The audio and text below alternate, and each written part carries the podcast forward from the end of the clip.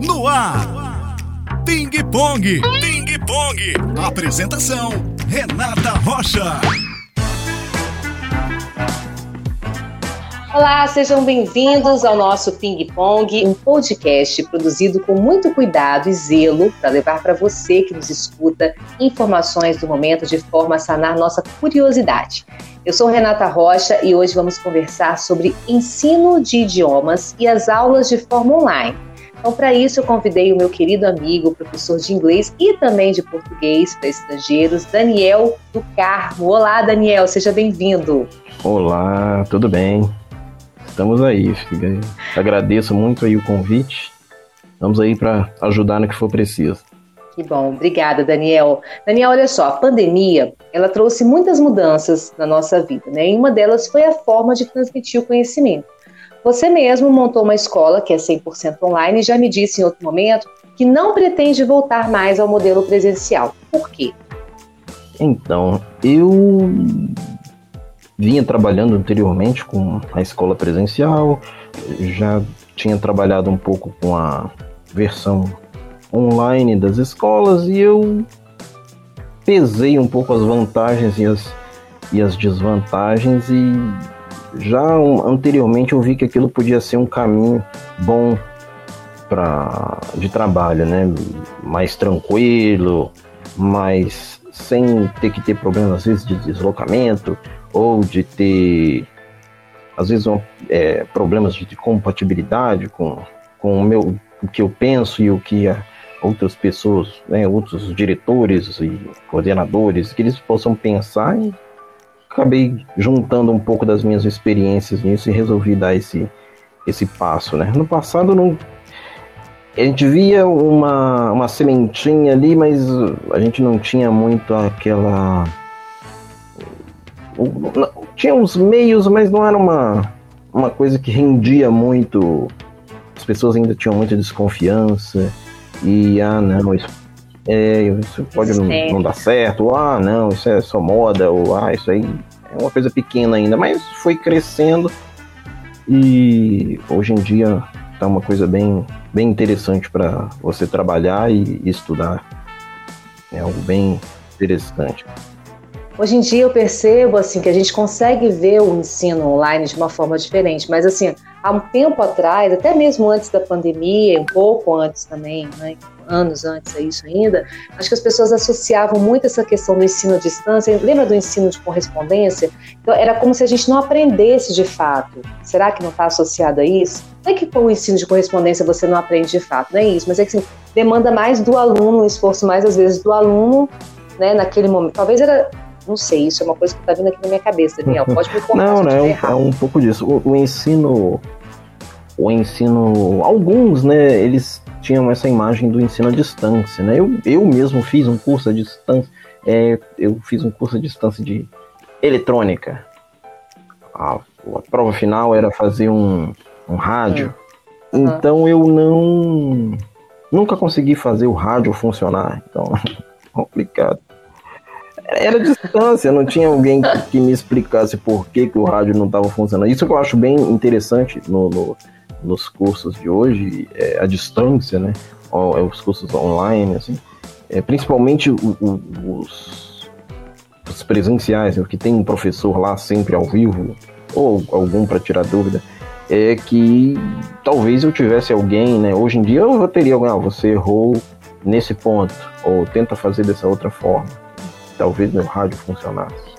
Não, e naquela época também nem tinha o YouTube, nem o Google, né, para você dar uma Não, pesquisada exatamente. também online. Isso, e os, os meios, de, e os meios de comunicação, assim, para acessíveis, né, tanto que nos cursos que eu fazia, né, não tinha um, um, um meio de eu perguntar a alguém, não tinha nem quem, quem eu poderia perguntar alguma coisa.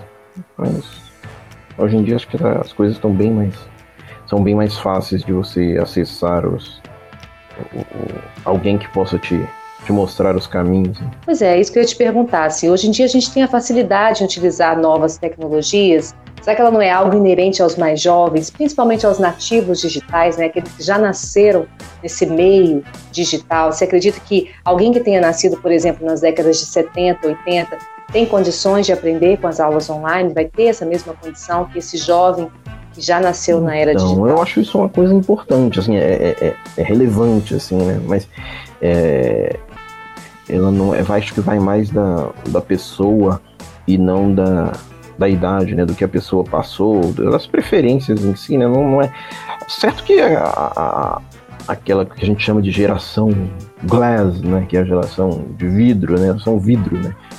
Mas que vive lá, na, já nasceu com a tela na mão. É, talvez elas possam ter mais, mais facilidade, uma facilidade mais já inata, né? Uma coisa assim que já quase vem com, com a criança, né? Mas eu acho que é uma. É, as pessoas que elas têm mais afinidade com a, com a tecnologia, mesmo tendo 30, 40, 20, 60, 80, elas talvez elas tenham uma facilidade maior, elas têm uma abertura, né? Quem tem uma abertura maior para a tecnologia, elas acho que pegam pegam um pouco melhor essa coisa, né? Mais rápida, mais facilidade, mais naturalidade.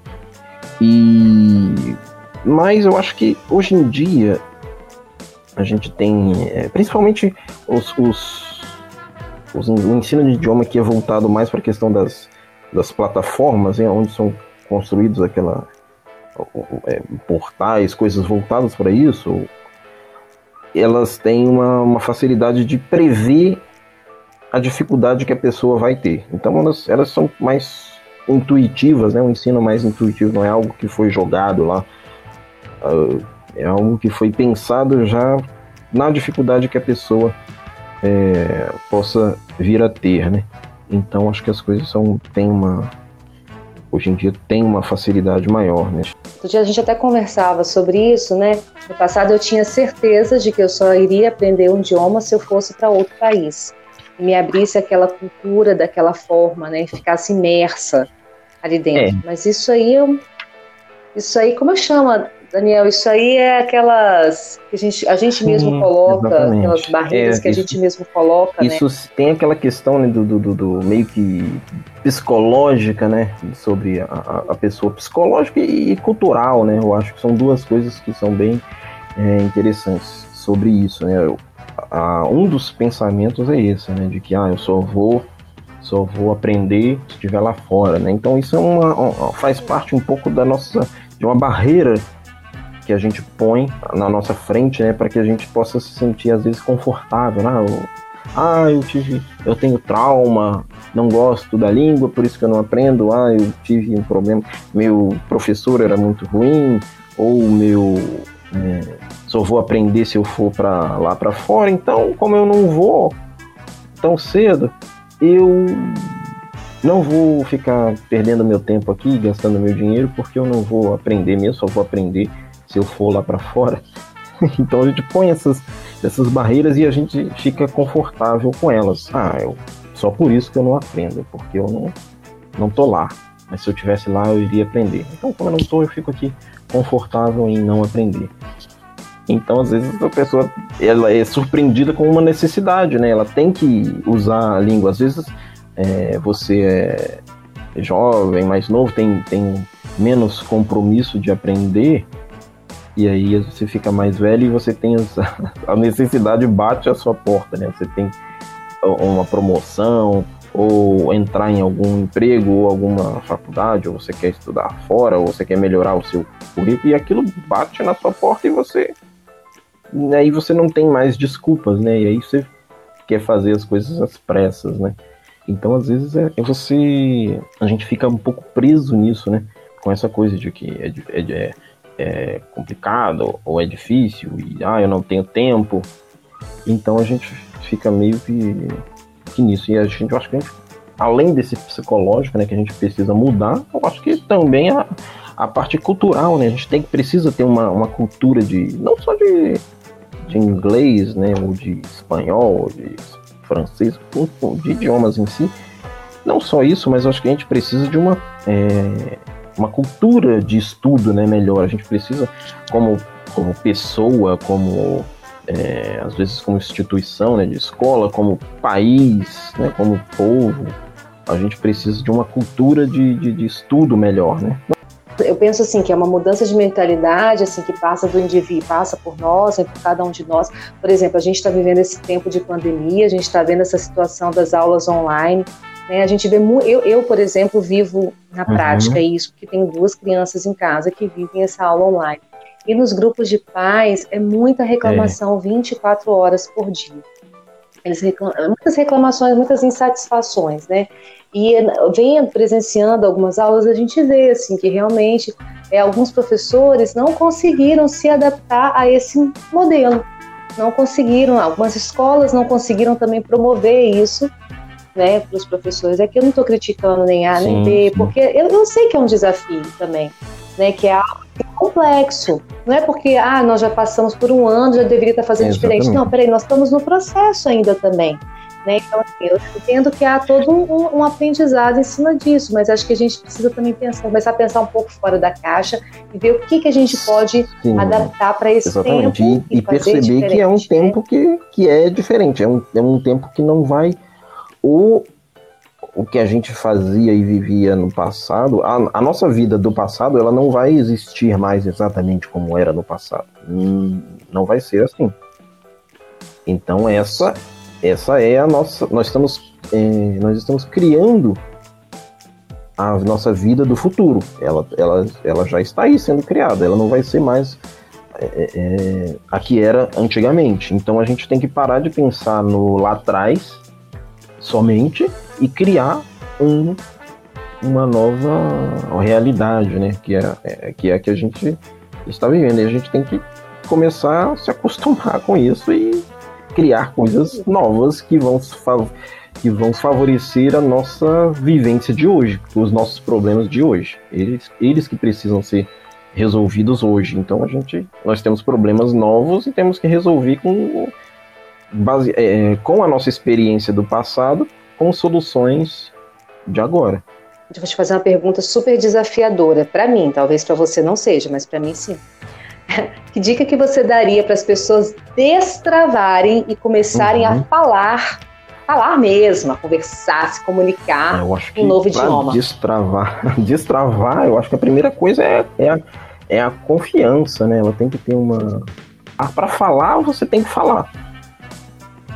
Parece estranho, né? Redundante, mas para falar, você tem que falar, mesmo que seja errado, ah, que as pessoas ah, vão rir de mim. Não, você, eu sempre digo para os alunos, você tem que sempre ser a primeira pessoa a rir de você mesmo, rir dos seus problemas, das suas dificuldades e trabalhar em cima delas. Então, é, minha dica é essa, é ter a, é buscar ter uma confiança, falar mesmo, né?